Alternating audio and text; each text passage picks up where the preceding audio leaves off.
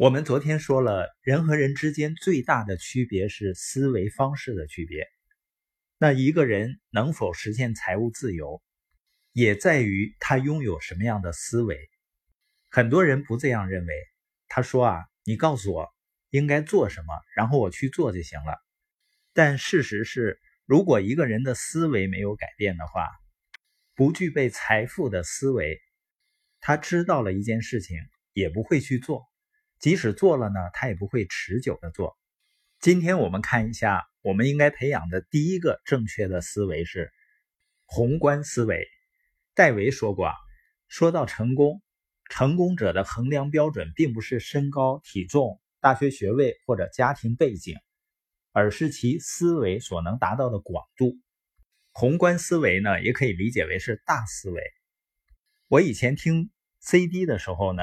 耶格曾经对他的妻子波蒂说：“呢，我们出发吧。”波蒂问：“我们去哪儿啊？”耶格说：“去建造我们的梦想。”你为什么要建造梦想呢？我们刚刚经历了大的挫折。耶格说：“我们要放大我们的梦想，因为我们的梦想越大，今天的损失和挫折看起来就越小了。”这段话呀，价值是非常巨大的。你发现生活中？工作中很多的人经常纠结呀、情绪化呀，不是因为他遇到的困难太大了，而是他的思维太小了。宏观思维呢，可以让任何行业的任何人都受益。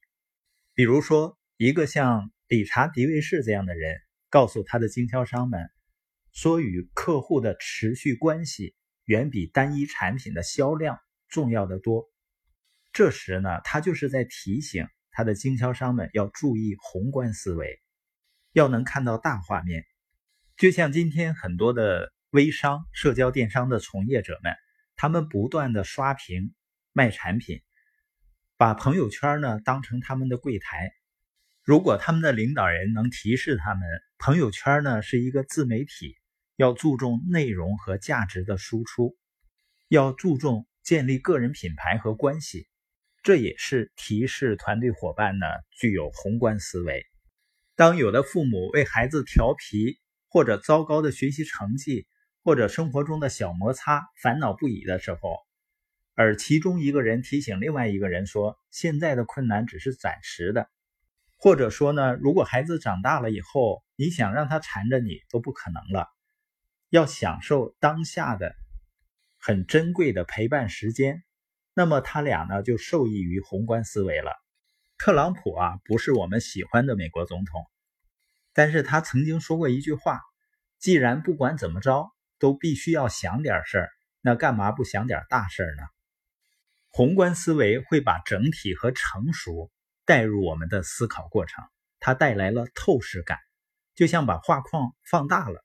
这一过程不仅扩展了视野，还拓展了潜力。我们今天播音的重点呢，要培养宏观思维，因为我们的思维大了，问题就小了。